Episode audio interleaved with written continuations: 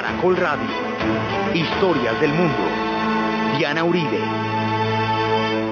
Buenas. Les invitamos a los oyentes de Caracol que quieran ponerse en contacto con los programas, llamar al 245-9706, ponerse en contacto con la página web www.diana-uribe.com o escribir al email de auribe.hotmail.com.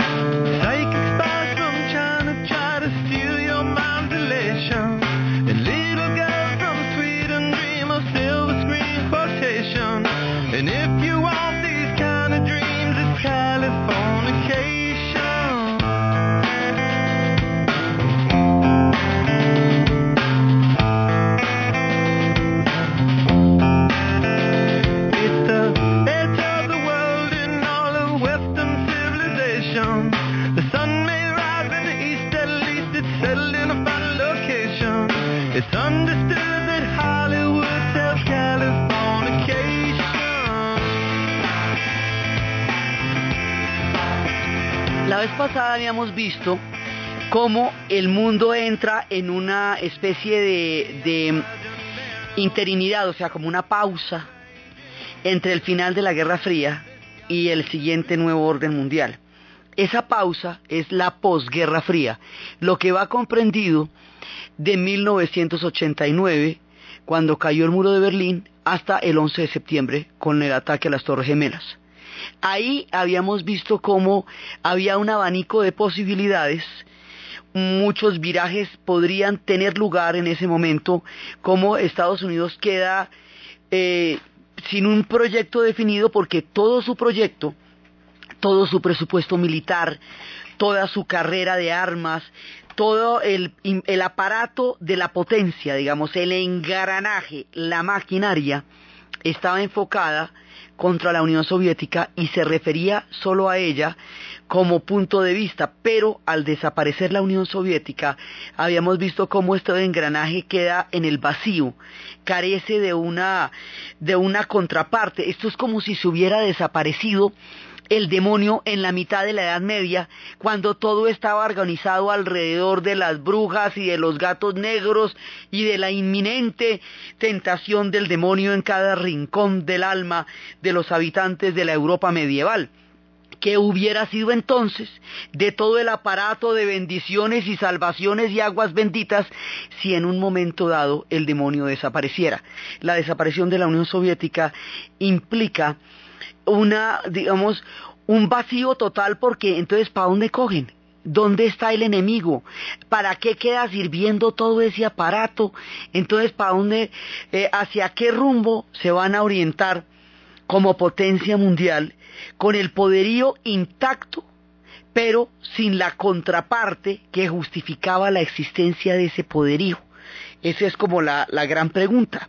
Entonces, habíamos visto cómo muchos conflictos se solucionan con el fin de la Guerra Fría y otros se hacen visibles también a partir del momento en que cae la Unión Soviética, porque eso implica un nuevo marco mental.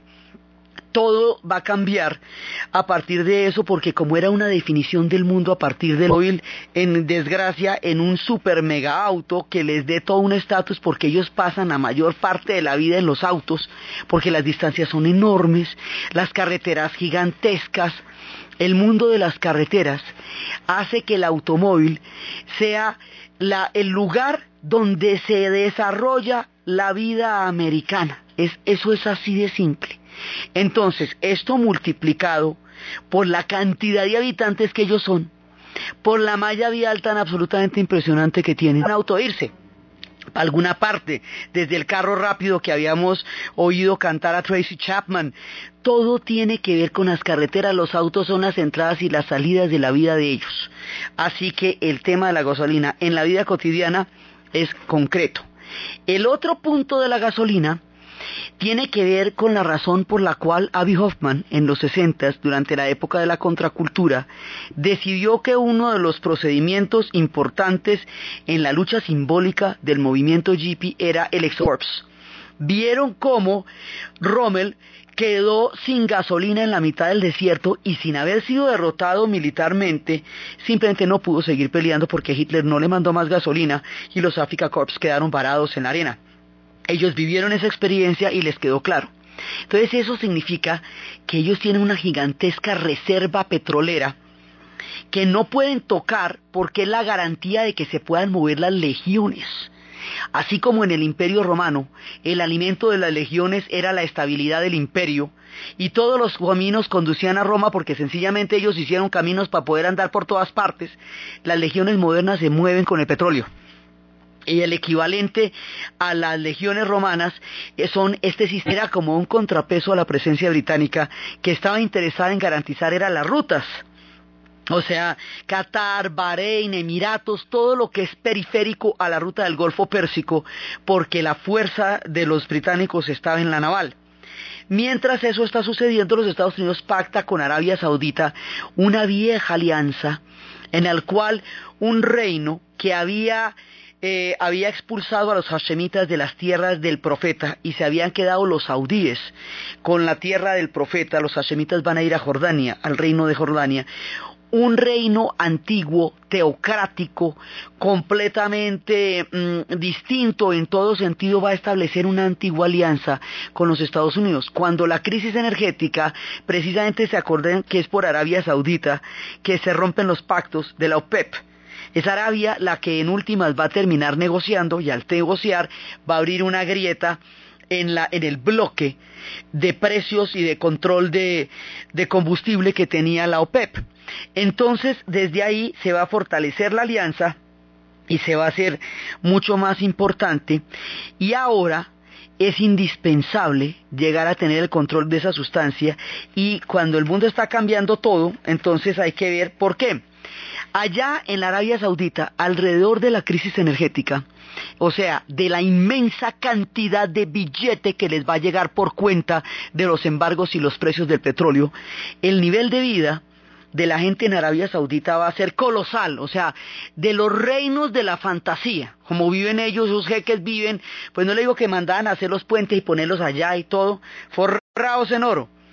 Ellos van a contratar una cantidad de trabajadores que vienen de Pakistán. ¿Por qué de Pakistán? Porque los pakistaníes también son musulmanes.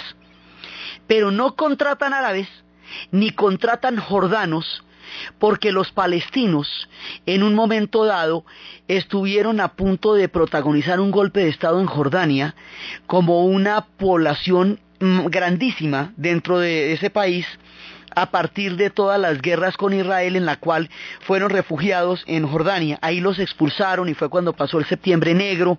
Entonces, por eso no van a contratar palestinos porque los palestinos son potencialmente peligrosos para el funcionamiento del reino saudí y tampoco árabe de ninguna región porque, por ejemplo, los jordanos como son hachemitas, ellos son del pueblo de la tribu hachemí.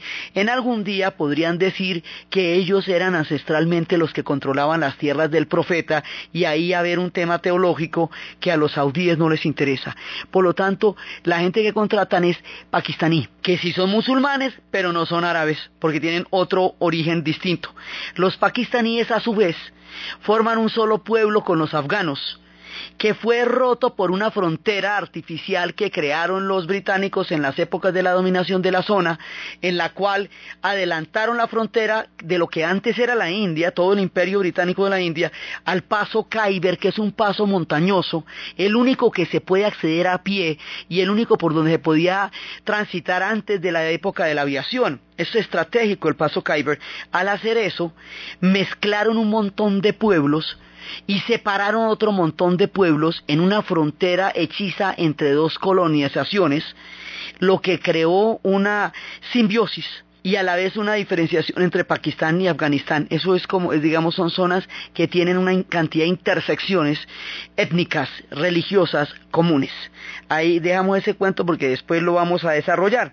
Entonces, basado en todo esto, se va a desarrollar toda una mirada fundamentalista poco a poco en Arabia Saudí, que es el resultado de la revolución islámica en Irán, por un lado, porque la revolución islámica en Irán es chiita, Y eso no le conviene a nadie y no le conviene a los saudíes porque los saudíes son sunitas.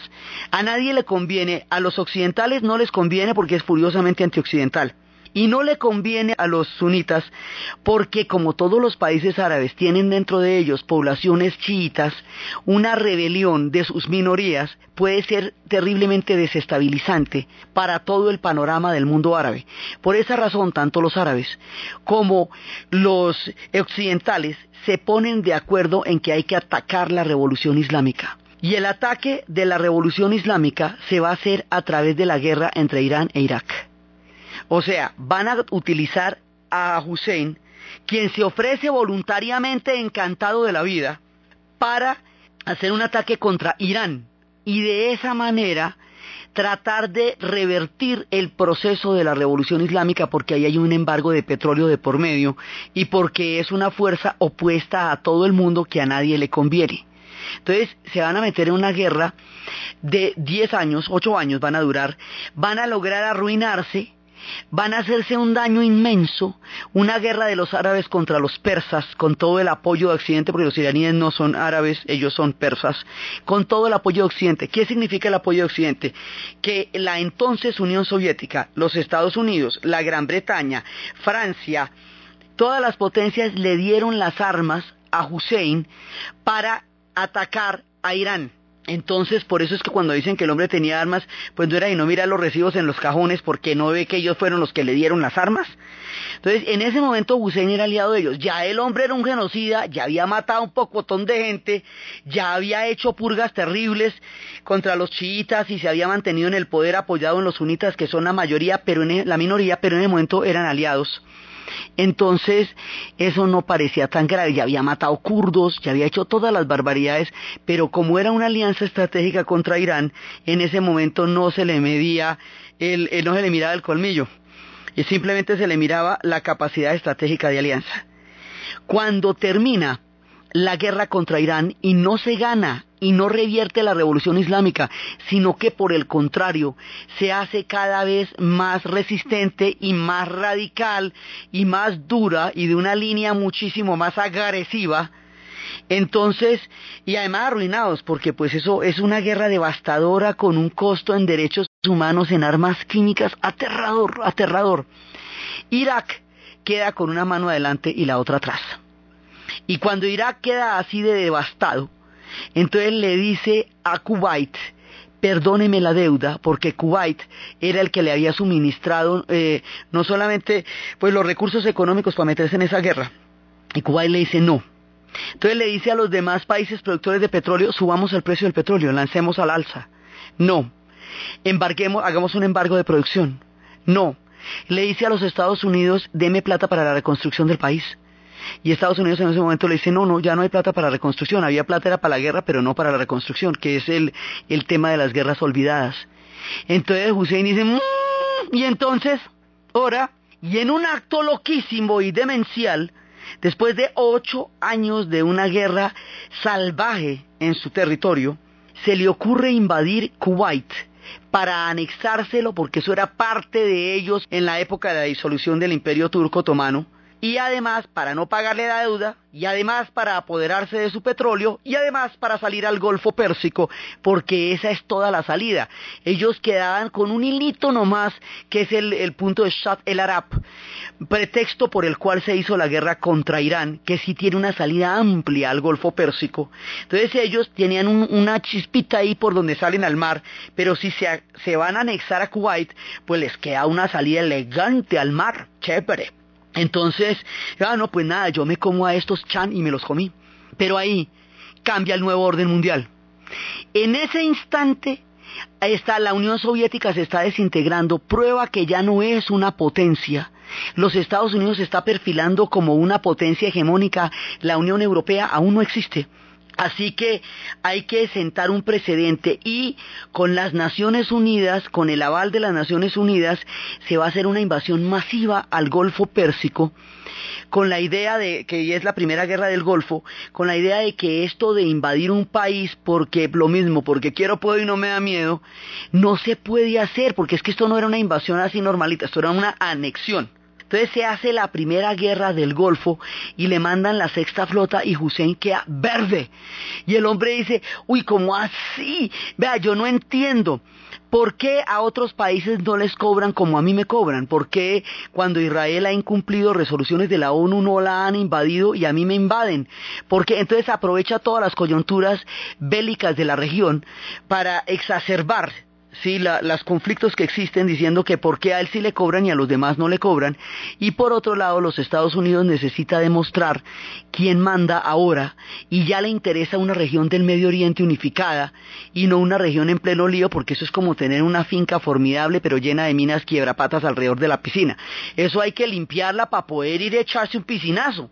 Entonces, el Medio Oriente con todo su gigantesco petróleo, es que las producciones de ellos son absurdas, son los 6 millones de barriles que produce Irán, se calcula que Irak puede llegar a producir 11 millones de barriles de petróleo en buenas condiciones, o sea, el petróleo todo está ahí en esa zona, en Irán, en Irak, en Kuwait, Arabia Saudita, Emiratos Árabes, Bahrein, Qatar, ahí está el petróleo todo.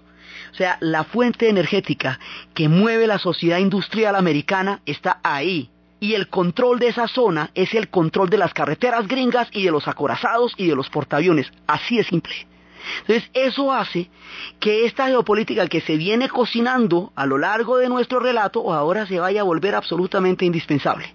Cuando las tropas de la coalición tocan el territorio de Arabia Saudita, ¿sí? En ese momento se produce una fisura teológica muy delicada. Porque, ¿qué pasa? Los saudíes habían alimentado escuelas fundamentalistas sawafíes, o sea, sunitas, para responder al fundamentalismo islámico de los iraníes porque como estos son chiitas y estos son sunitas, entonces le hicieron su contraparte, que era una tendencia radical. De esa manera incentivaron la creación de madrazas o escuelas islámicas que a su vez creaban órdenes sociales y que estaban fundamentadas en los pakistaníes que iban de trabajadores a la Arabia Saudita.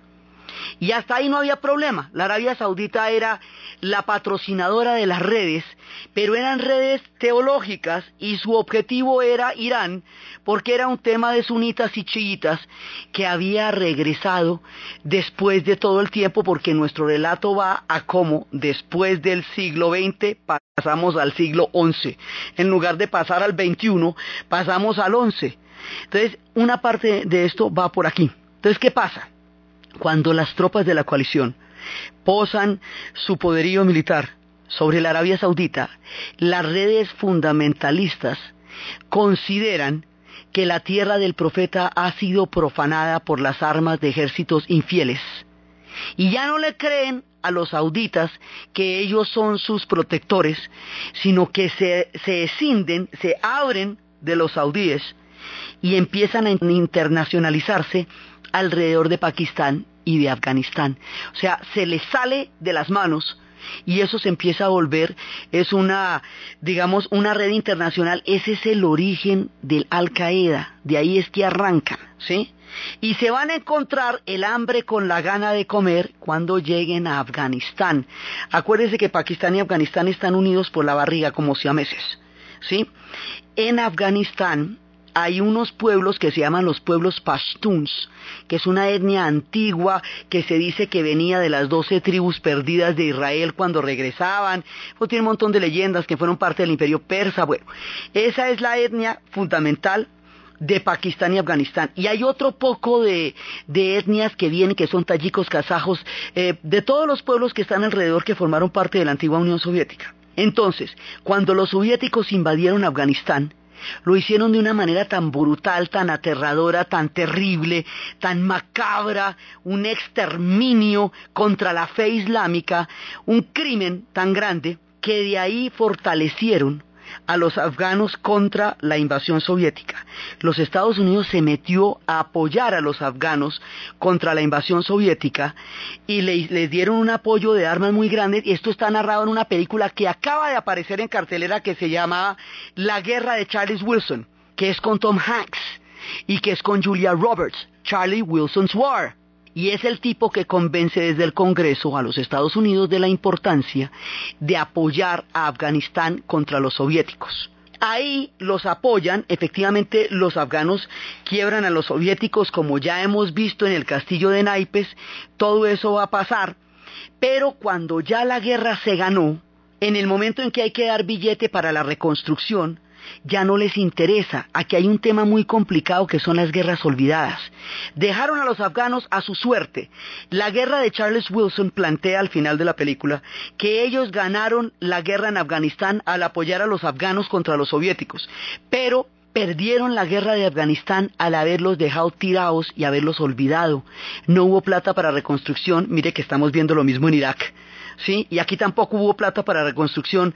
Al principio les daban un billete increíble para los, eh, para las armas que tumban, que tumban aviones, pero luego pedían cinco para una escuela y cinco para una escuela no tenían. Ya la gente dejó ir a la junta, ya eso les daba pereza, ya sin tropel no había gracia. Y ahí, en el abandono a Afganistán, en la pobreza endémica en que ellos quedaron, en la desolación en que este pueblo quedó después de haberse enfrentado ni más ni menos que a la Unión Soviética, es cuando cogen fuerza los talibanes.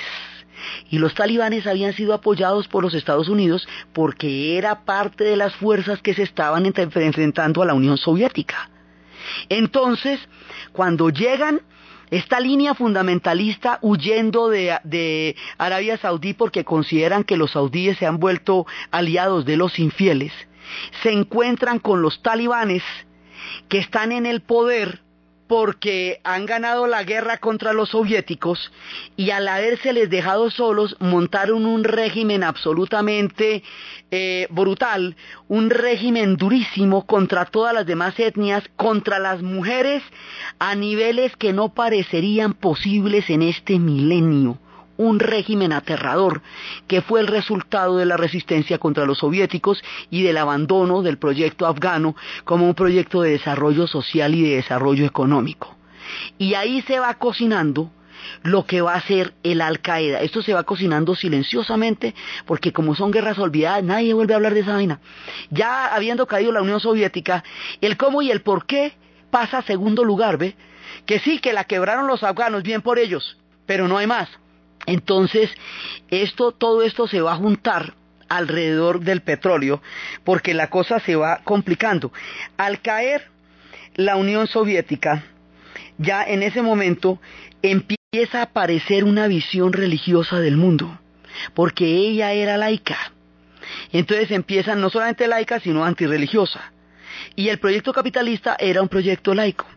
Entonces ahora empiezan a surgir una cantidad de fundamentalismos religiosos.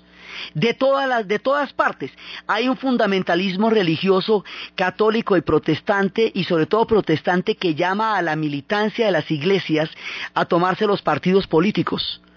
Y ya pasan de ser rituales para convertirse en políticos activos.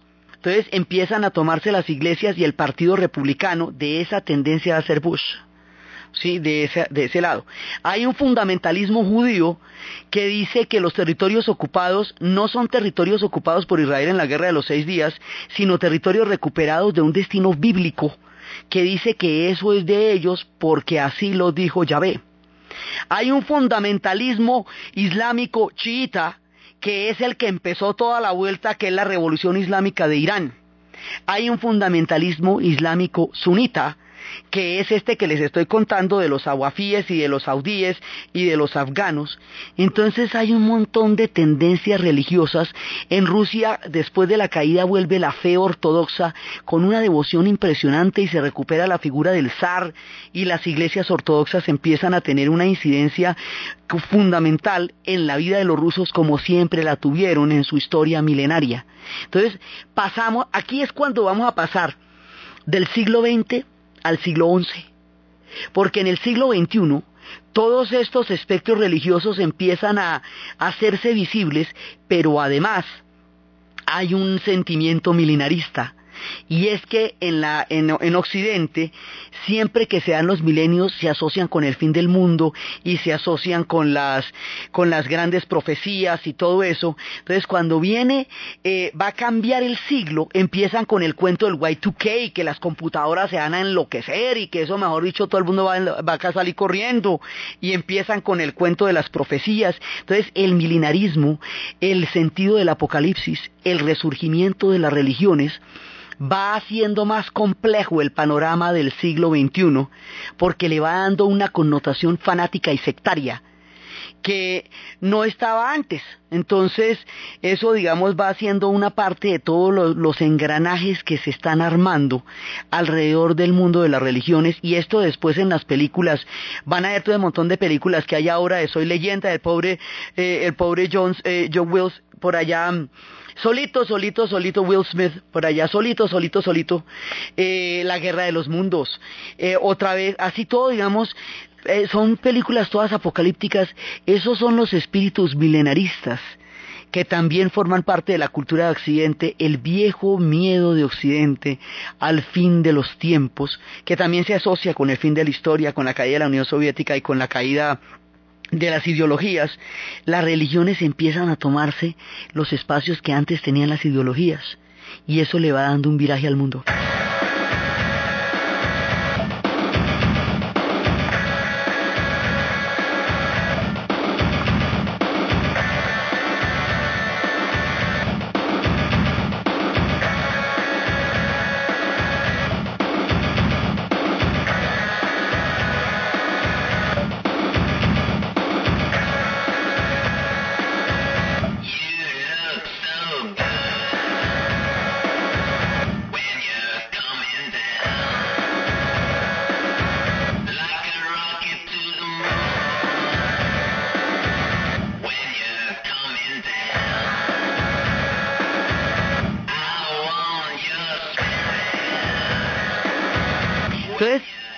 Este montón de factores se desatan con la guerra del Golfo Pérsico. La primera guerra del Golfo, la que le tocó a Bush papá. Entonces, cuando viene la guerra del Golfo, queda claro ahí ante el mundo que la Unión Soviética ya no es una potencia. La Unión Soviética en esa época de Gorbachev tuvo que hacer conciliaciones impresionantes porque tenía cinco repúblicas islámicas al interior de su antigua estructura, que eran Kazakistán, Tayikistán, Uzbekistán, Kirguisia y Turkmenistán. De cada una de esas repúblicas hay un combo entre los afganos.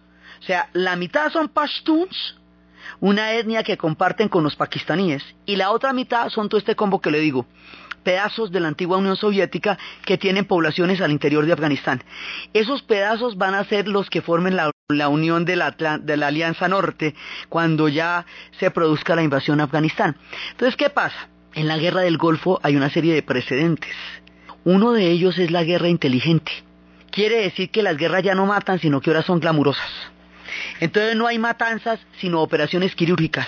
Cambia todo el lenguaje.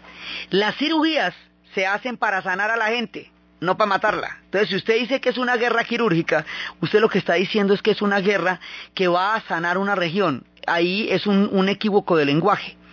Cuando usted está en la mitad de un bombardeo, y las mismas tropas de su propio bando le disparan por error, eso llaman fuego amigo.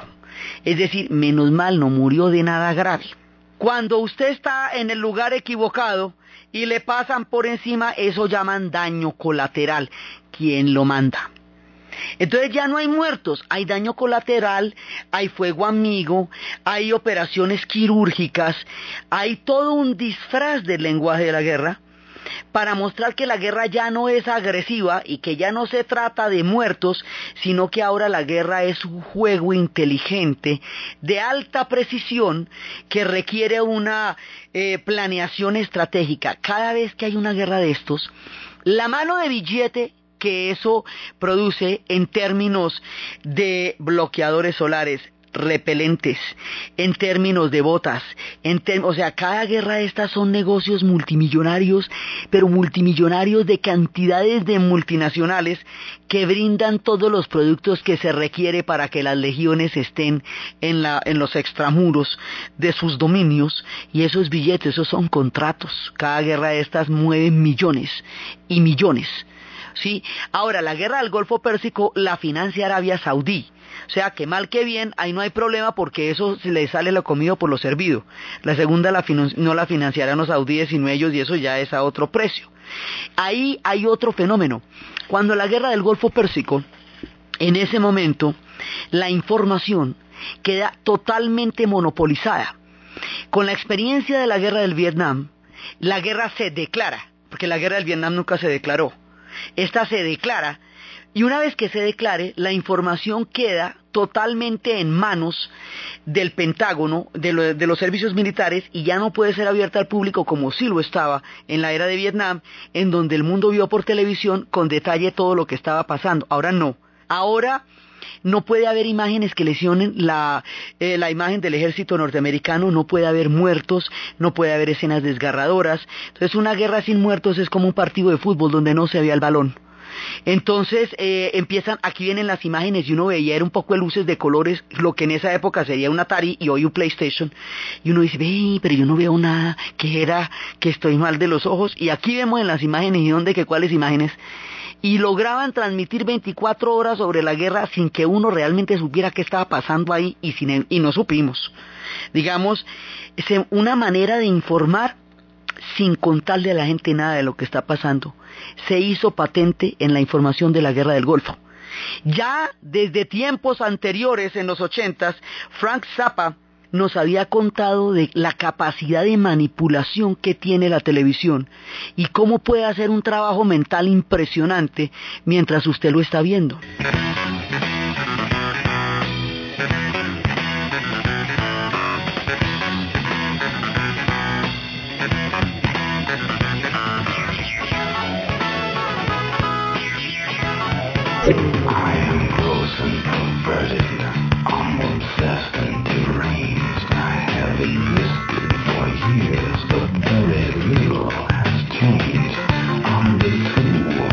the government and industry too, for I am destined to rule and regulate you. I may be vile and pernicious, but you can't look away. I make you think I'm delicious with the stuff that I say.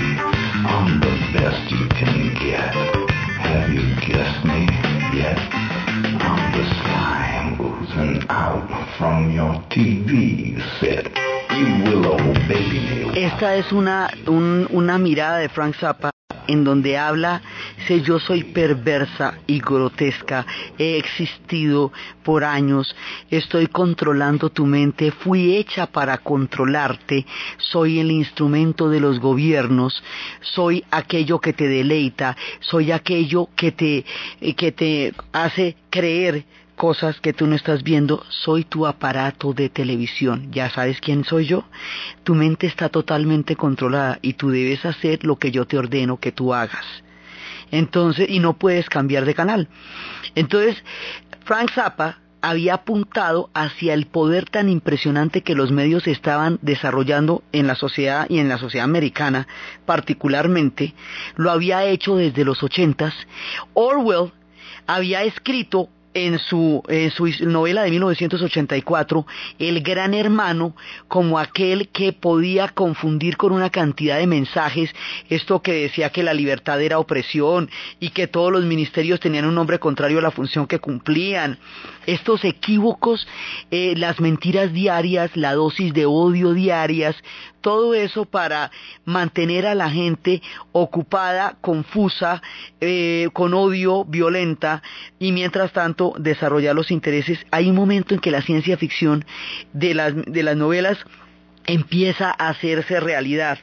Fahrenheit, cuando se decía que eh, la, eh, la, de la quema de los libros, cuando se hablaba de pantallas gigantescas, que la gente estuviera viendo a toda la ciudad en las carreteras y estar conectado siempre a una mezcla de música y noticias, que lo tuviera usted patinando alrededor de lo que ellos quisieran, que la gente no pudiera caminar porque al caminar pensaba y podía reflexionar y la idea es aturdirlo a usted de imágenes y de carretas para que usted no tenga tiempo de reflexionar de qué le están hablando.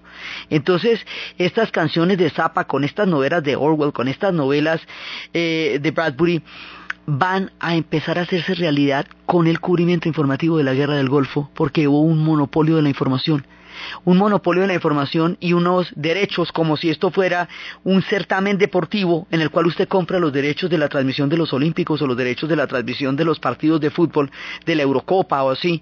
Pues que una guerra no puede tener derechos porque entonces ¿dónde están los lados? Entonces la, la, información, o sea, la veracidad o siquiera la idea remota de lo que pasó allá se hunde en la transmisión como una forma más de guerra y eso lo instala la guerra del Golfo Pérsico y va a ser una de las características de la información en términos bélicos. Eso va a hacer que después se necesiten otras cadenas y haya juicios históricos contra, contra la cadena, contra la cadena que transmitió toda la guerra porque se le acusó de parcialidad. Pero el tema de la información y del lenguaje de la guerra como maneras de minimizar el impacto de lo que realmente estaba pasando, se inaugura de una manera estratégica a partir de la guerra del Golfo Pérsico. En la guerra del Golfo Pérsico, el país que ha desbaratado decide no tumbar a Hussein porque pueden desestabilizar la región, que es un país hechizo entre sunitas, chiitas y kurdos, y que solamente se mantenía por la mano férrea de Hussein. En la guerra del Golfo, el mismo Hussein, que había sido aliado de ellos, ahora se convierte en un personaje demoníaco, terrible, muy miedoso, genocida. Genocida era desde chiquito, solo que ahora se vuelve un genocida que a ellos no les conviene y empieza a demonizarse la imagen de Saddam Hussein hasta que se convierte el caballito de, poder, de poner de todas las cosas. Mientras tanto, o sea, todo esto se va cocinando y cuando todo esto se va cocinando, soterradamente porque mientras tanto están pasando muchas otras cosas. Todo lo que dijimos que había pasado de Mandela, de la parte de Irlanda, todo eso estaba pasando a la vez y el panorama parecía aclararse. Pero al mismo tiempo estaban pasando estas cosas y el espíritu milenarista llenaba de miedos a Occidente, que siempre es un espíritu que lo llama a tiempos apocalípticos y predicciones terribles. Cuando todo esto está, digamos, como cocinándose en la sombra, ocurre el atentado del 11 de septiembre en Nueva York, la caída de las Torres Gemelas. Recién empezado el siglo, llevamos un año del 2000, con un apoteósico cambio de siglo, con una transmisión mundial, con todos los fuegos artificiales, con todo el mundo mostrando pues cómo van a recibir el siglo XXI, el anulado siglo XXI el futuro.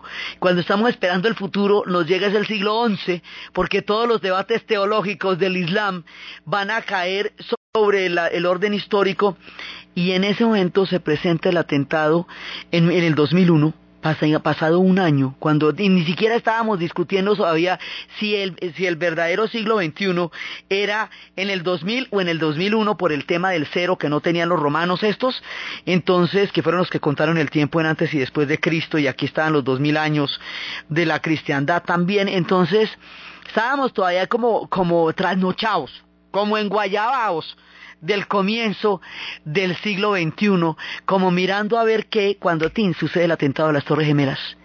Ese atentado sucede en la ciudad de Nueva York. Es el primer atentado que sucede contra la población en, territorio de Estados Unidos. Una cosa es que Estados Unidos se involucre en guerras y mande tropas y otra que tenga un ataque en casa. Nunca antes lo habían tenido porque en el momento de Pearl Harbor eso es una base que sí es una base de ellos, pero que queda en un territorio en últimas eh, lejano que no es parte del continente, pero es que esto es Nueva York. ¿Sí? Esto es la capital del imperio, la capital del siglo XXI y la capital del siglo XX, digamos, una de las ciudades más emblemáticas de la historia de la era moderna.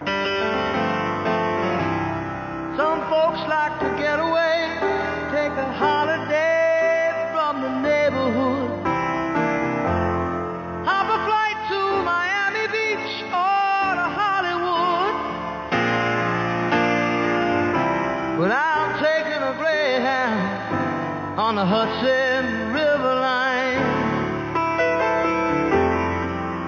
I'm in a New York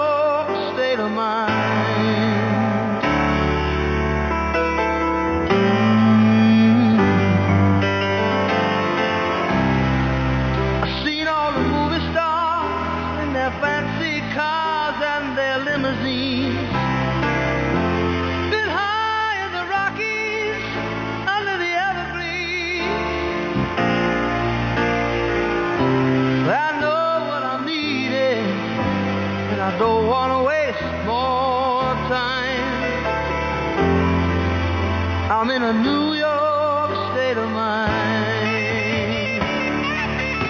Billy Joel nos habla del carácter cosmopolita de esa capital del mundo cuando él va a coger una línea de, bus Hudson hacia Nueva York porque está en un estado de ánimo de Nueva York, porque quiere ver los actores, porque quiere ver el brillo y el esplendor. Es la ciudad donde se dan cita todas las comunidades del mundo. Es la ciudad donde se ha, alrededor de la cual se ha construido toda una cultura totalmente cosmopolita.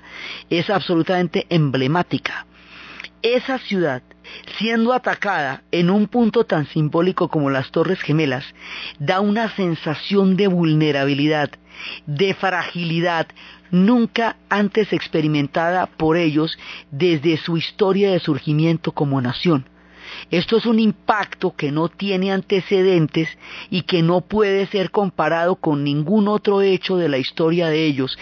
Psíquicamente, esto les produce una sensación de, hielo que se rompe, o sea que usted está parado en un hielo que se está rompiendo y que debajo y que va a caer, es una sensación, además son víctimas de un ataque que no vieron venir, que no entienden por qué se da. Todo este cocinado de Afganistán y de Pakistán y de todo esto que les estoy contando no era visible. Y la conexión que pudiera haber con eso, tampoco. Así que parece que viniera de la nada, ¿me entiende? Un día por la mañana, usted está mirando la televisión y de pronto dos aviones se estrellan uno contra una torre y el otro contra la otra y se derrumban y mueren tres mil personas.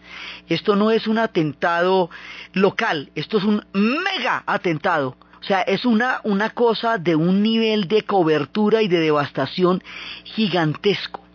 Primero viene la perplejidad viene la solidaridad, viene la fragilidad, viene la sensación de, de orfandad, de espanto, y luego viene la reacción. Y la reacción a esto va a ser absolutamente contundente y va a determinar el fin de la posguerra fría, el fin de ese nuevo orden que había empezado con la caída del muro de Berlín y con todas esas posibilidades abiertas de la historia y el comienzo de una era del terror. Entonces ya no termina, o sea, termina el terror atómico, sí, porque ya las bombas atómicas no son el instrumento geopolítico para mantener el poder sobre las sociedades y el control, pero no termina el terror, porque entonces ahora se apela a un tipo de terror diferente y los pueblos que se veían afectados en todo esto van a ver, van a ser comprometidos de una manera que nadie hubiera esperado. Entonces la reacción a las Torres Gemelas determina la llegada de un nuevo orden mundial, que es en el que todavía estamos y que va a ser de un carácter planetario que se va a manifestar en un montón de pueblos y que nos va a llevar a un panorama sombrío como el que tuvieron después de la Primera Guerra Mundial cuando les dio toda esa xenofobia, después de la Segunda Guerra Mundial cuando les dio por el macartismo, ahora viene la tercera oleada de, esta, de este espíritu sombrío del terror y del miedo, del patrón de miedo como instrumento geopolítico que es la reacción histórica al atentado de las Torres Gemelas. Y eso es lo que vamos a ver en el siguiente programa. Entonces, desde los espacios del cambio de siglo, de las fastuosas luces del siglo XXI, desde los espacios de los terrores milenaristas, de los cambios de los tiempos, del pánico del Y2K, de la guerra del Golfo Pérsico, de la información manipulada a través de un lenguaje nuevo para referirse a los viejos muertos de los viejos tiempos, de los cambios inesperados y de los virajes de la historia que nos llevan del siglo XX al siglo XI en la narración Diana Uribe, en la producción Jessy Rodríguez y para ustedes feliz fin de semana.